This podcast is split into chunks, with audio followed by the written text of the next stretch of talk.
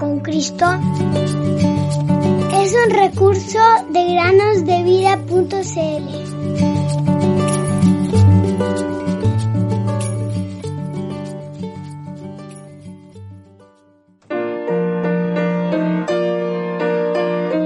Y les dijo, ¿por qué estáis así amedrentados? ¿Cómo no tenéis fe?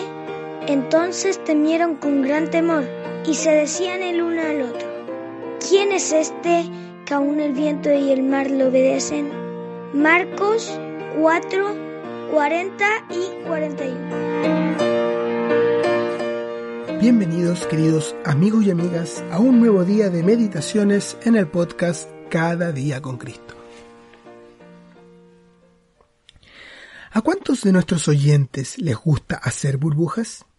¿Cuánto disfrutan los niños y niñas cuando se hacen burbujas, ya sea grandes o pequeñas? Es común que un niño o niña haga una burbuja y el resto la persiga, trate de reventarla o derechamente se quedan mirando su trayectoria. Ahora bien, quiero mencionar algo acerca de las burbujas. Estas burbujas tan entretenidas empiezan siendo muy pequeñas y aumentan gradualmente de tamaño hasta que, con una sacudida del lápiz o bastoncillo, comienzan a flotar en el aire. Si hay sol en ese momento, las burbujas se ven muy hermosas en el aire al reflejar los rayos del sol.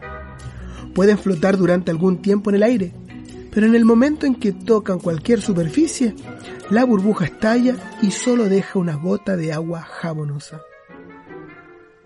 Pues bien, pienso en los parecidos que somos tú y yo, querido oyente, a todos los niños y niñas que juegan con burbujas.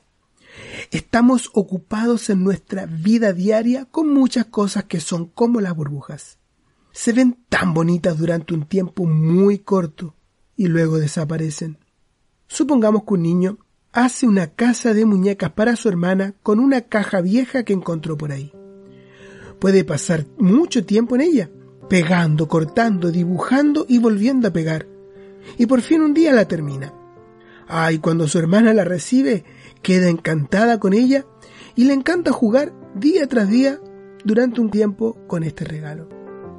Pero con qué facilidad o con qué rapidez la deja de lado por alguna razón y la olvida. Es como la burbuja que dura poco tiempo y luego desaparece. Así ocurre con la mayoría de las cosas en este mundo tan cambiante. Las cosas que el dinero puede comprar, las entretenciones que este mundo ofrece al corazón de todos los hombres y mujeres, niños y niñas, ancianos, pobres y ricos. Qué agradecidos deberíamos estar de oír y conocer cosas que nunca cambiarán, que nunca pasarán, sino que permanecerán para siempre. ¿Conocen ustedes algo así? Si no es así, pongan atención a los siguientes versículos de la Biblia. El Señor permanece para siempre. Ha establecido su trono para juicio. Salmo 9.7. El consejo del Señor permanece para siempre. Los designios de su corazón de generación en generación. Salmo 33.11. Pero tú, Señor, permaneces para siempre, y tu nombre por todas las generaciones. Salmo 102.12. Jesucristo es el mismo ayer y hoy y por los siglos. Hebreos 13:8. Así es, queridos oyentes, el Señor Jesús y su palabra permanecen para siempre.